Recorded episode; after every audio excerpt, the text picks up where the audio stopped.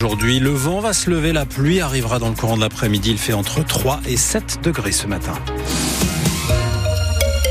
Le journal Clément Comte. Bonjour Clément. Bonjour Nicolas. L'uniforme arrivera-t-il dans les écoles de Chalon en Champagne? La ville est candidate. En tout cas, elle lance dès aujourd'hui une concertation avec les enseignants et les parents d'élèves. Sabine Bourbrock est adjointe au maire de Chalon en charge de l'éducation. Elle y voit de nombreux intérêts. C'est un outil qui peut être de nature à renforcer euh, la cohésion des élèves et à améliorer le climat scolaire, utile pour réduire euh, les inégalités d'apparence et qui peut permettre un sentiment d'appartenance à l'école et d'unité entre les élèves. Notre souhait, c'est que le débat soit le plus large possible. Nous avons euh, considéré que le problème du vêtement était plus prégnant au niveau élémentaire donc le débat est ouvert euh, dans les dix écoles concernées du territoire chalonnais. Ça se fait à l'échelle du conseil d'école. C'est donc tous les acteurs de la communauté éducative qui doivent euh, se positionner. Mais pour euh, Sébastien Soulas, le président de la FCPE à Chalon, la Fédération des parents d'élèves, la mise en place de l'expérimentation du port de l'uniforme serait une très mauvaise idée. J'ai du mal à voir ce que ça va porter aux élèves. On prend le parti de dire que c'est pas efficace. On va laisser donc l'expérimentation se faire hein, et puis il faudra en tirer un bilan. Comparer euh, effectivement si euh, entre l'année 2023 et l'année 2024, euh, est-ce que ça a une importance dans le climat scolaire? Ça va pas résoudre tous les problèmes et les chaussures par exemple, elles sont pas dans l'uniforme a priori. Moi j'ai du mal avec le nom aussi, uniforme. Ça fait quand même penser à l'armée. On est quand même à l'école. Ça va avoir un coût quand même malgré tout assez important si c'est pris en charge à moitié par l'État, à moitié par les collectivités. Et après, nous, ce qu'on demande au niveau des parents d'élèves, c'est surtout des moyens humains. Au total, trois villes de l'Académie de Reims sont aujourd'hui tentées par cette expérimentation, selon le rectorat. Reims, Troyes et donc Chalon. Les établissements euh, volontaires ont jusqu'au 15 juin pour candidater. Tenter d'apaiser la colère à tout prix. Le Premier ministre Gabriel Attal doit faire de nouvelles annonces ce matin pour les agriculteurs. Prise de parole à suivre d'ailleurs dès 9h en direct vidéo sur francebleu.fr. Hier, le président Emmanuel Macron a lui reçu les syndicats FNSEA et jeunes agriculteurs alors que les blocages et les actions reprennent un peu partout en France. Comme cette nuit en Haute-Saône, un camion de lait a été intercepté, vidé et tagué alors qu'il se rendait à l'usine Lactalis de Loulan-Verchamp.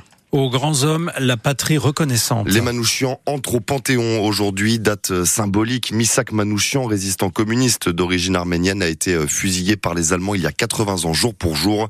Le cercueil de sa femme, Mélinée, résistante elle aussi, décédée en 1989, l'accompagnera au Panthéon. Début de la cérémonie à partir de 18h30 en présence d'Emmanuel Macron et de représentants du Parti communiste. Un moment très attendu au troisième jour du procès de ce gendarme du euh, GIGN de Reims accusé euh, d'avoir tué Henri L'Enfant, 22 ans, en 2018, lors d'une interpellation près de Lens. La Cour criminelle du Pas-de-Calais entendra aujourd'hui les proches de la victime. Verdict attendu demain. On y revient largement dans le journal de 7 heures.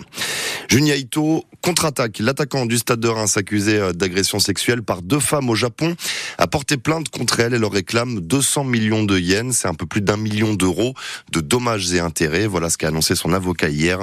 Le japonais dénonce de fausses accusations qui ont euh, des répercussions importantes sur son image. Et voilà une formation qui peut sauver beaucoup de vies. Comment réagir lorsque quelqu'un se blesse à côté de nous, lorsque quelqu'un s'étouffe? Eh bien, ça passe par l'apprentissage des gestes de premier secours. En deux ans, la région Grand Est a déjà financé 2000 formations PSC 1.